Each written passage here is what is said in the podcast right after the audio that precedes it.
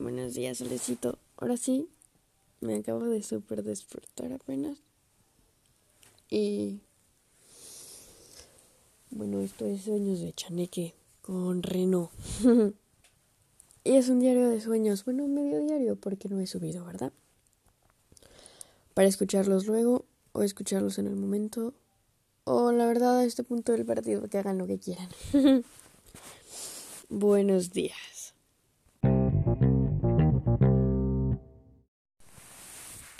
Hoy sí estoy súper, súper, súper modorra porque ya van dos noches que no grabo nada. Bueno, dos mañanas. No sé cómo se diría. Ay, una disculpa. Y ahorita literal me acabo de despertar. Hace un segundo, por eso hablo raro. Y soñé con unos laboratorios, con una víbora cagadísima, con una foto familiar. Y creo que ya. Últimamente se me han olvidado mis sueños. Pero empecemos. De lo primero que me acuerdo era que yo estaba en el campus de la uni, pero obviamente era distinto, no era literalmente igual al campus de la uni. Y alguien de huevos eh, prendía fuego a un jardín. bueno, no, no un fuego así como que se incendiaba el jardín, solo como si fuera un charquito, pero de fuego. Así. Y luego, pues lo apagaban, ¿no? Y entonces yo entraba al laboratorio de ciencias de la salud porque era como el primer día de clase o algo así. Muy raro, ni siquiera sé qué íbamos a hacer y qué hacía yo en ciencias de la salud.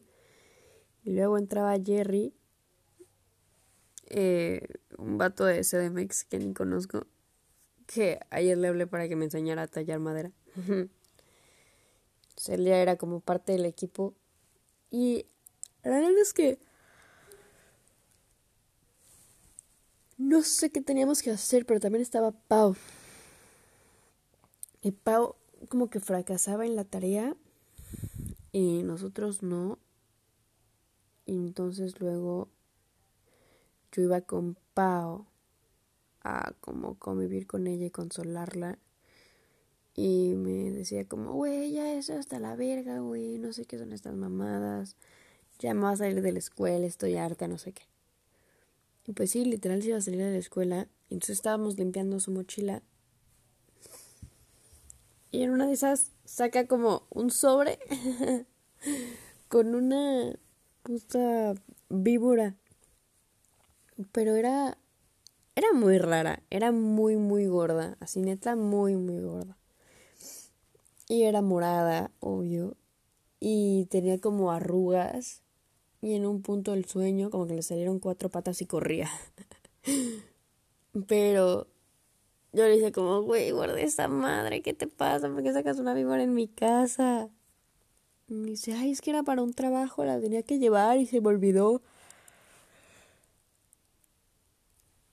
Y ya aquí la dejé y yo, qué loca, qué rara. Y entonces como que la guarda y estamos limpiando su mochila con el trabajo. y me estaba como platicando, ah, este es un trabajo de Julián y esto es no sé qué y esto es no sé qué. Y vuelve a sacar la víbora, la pone en el piso y la víbora empieza a tener una vida de sí misma porque pues obviamente las víboras caminan solas. Bueno, se deslizan. Deslizan. Solitas. Y se estaba, y yo salí corriendo a la verga porque pues no me gustan las víboras. Y entonces mi perro Bruno eh, la vio y como que la víbora fue hacia mi perro Bruno. Pero no sé por qué Bruno tenía un, un cubrebocas y no la podía morder porque tenía puesto el cubrebocas. Y yo, ay no. Entonces la abuela, por salvar al Bruno, le pegaba a la víbora y la víbora se volteaba y mordía a mi abuela así como... medio gore. Y obviamente mataba a mi abuela. Pero mientras mataba a mi abuela, yo mataba a la víbora.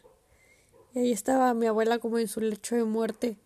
Y llegaba un doctor y la inyectaba como donde la había mordido la víbora. Pero yo dije, no mames, está más muerta que una cheve, güey.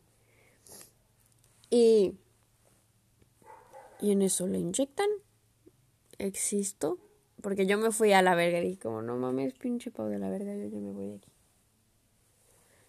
Y regresé nomás como para decirle adiós a mi abuela y estaba despierta, cotorreando así de, ah, ¿qué onda? ¿Todo bien? No, sí, padrísimo. Y yo, ¿qué? ¿Qué? ¿Cómo que no te moriste? Y no, no, no, no, no se murió. No se murió. Y ya, pero yo dije como, ay, güey, thank you, next. Y me fui, me salí a la calle. Y entonces me encontré con gente de mi infancia, como gente con quien iba en la primaria yo,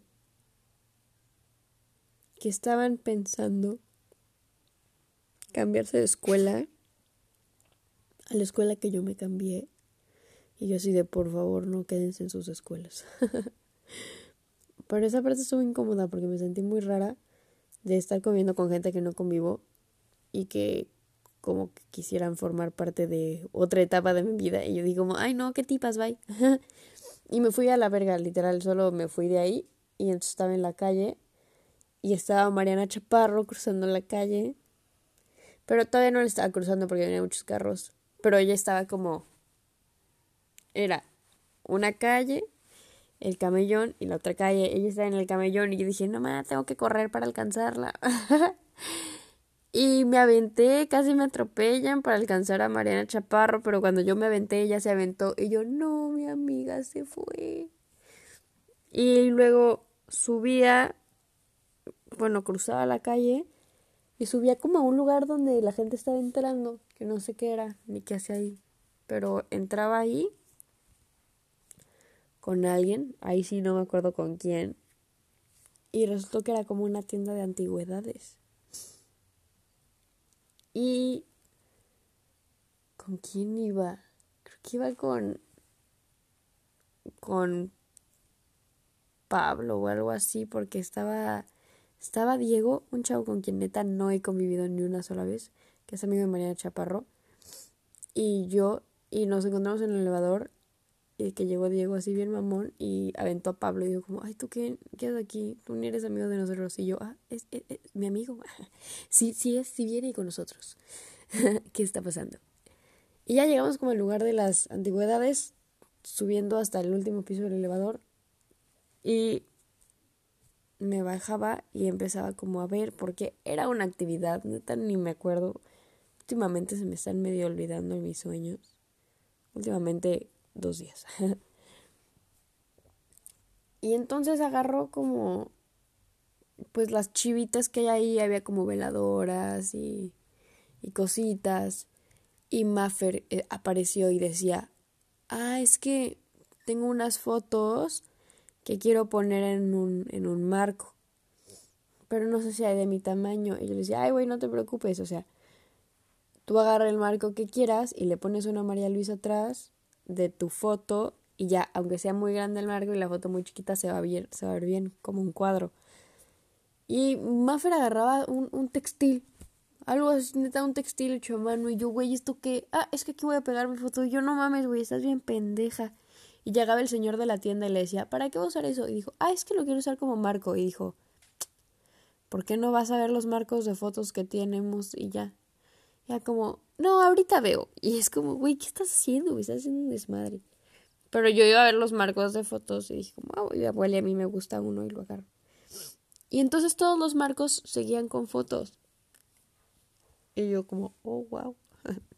ya ve como una foto de, pues de un señor que ni idea, de otras personas. Y entonces en eso veo una foto de mi abuelo, banda. No mames, me cagué en mi sueño agarré una foto y era una foto de mi abuelo, de mi mamá y mi abuela y como mi familia en una fiesta. Pero mi abuelo era como el punto focal. Y yo le decía al señor, Señor, señor, este es mi abuelo, es mi abuelo. Tengo una foto de mi abuelo. Eh, contexto histórico, mi abuelo se murió cuando yo cumplí dos años. Bueno, no literalmente en mi cumpleaños, ¿no? Pero después. Y ya, y pues nunca he convivido con él, más que en esos primeros dos años, y me enseñó a hacer muchas cosas, como a cantar, y a gatear, y a... supongo que más cosas, pero pues no me acuerdo. Y me emocioné un resto porque vi así de que. Y yo, wow, su foto. Y luego, como cuando se le enseñé al señor, me dijo, ah, este es tu abuelo. Y como que en la foto las personas habían cambiado. Y yo, no, pues, no, pues, pues ya no es. ya no son mi familia. Qué raro. Y entonces el señor, como que sacaba la foto del marco. Y yo sacaba la foto de otro marco y venían en un plástico que podías como hacer más grande porque era una hoja como enmicada o plastificada y decía ¿qué decía? Eran como familias o personas a las que querían llegar, como target families, ya saben, como que iban contra ellas por algo y había un putero de información así súper personal de la gente y yo Jesús Crispis, qué bueno que la foto se convirtió en alguien que no es mi familia. Pero muy, muy raro. Y luego seguía viendo cosas y decía como, ay, esto era como de la casa de mi mamá, esto era de mi abuela y cosas así. Y luego el Señor me dice, ah, sí, es que ellos vivían acá arriba. Y cuando se fueron dejaron muchas cosas y nos dijeron que agarráramos todo y que nos lo trajéramos. Entonces como que en la tienda de antigüedades estaban muchas cosas de, las, de mi casa. De, bueno, no de mi casa, de la casa de mi mamá de Ciudad de México. Y estuvo raro, pero terminó en que vi que Diego, el que había corrido a Pablo de nuestra convivencia, era el que había puesto esas hojas y como que estaba viendo a quién a quién llegarle, ni siquiera sé para qué. Pero Diego fue el malo de mi historia y me desperté. Y eso fue todo. Pero la verdad estuve muy feliz con haber visto a mi abuelo en una foto, fue muy emocionante.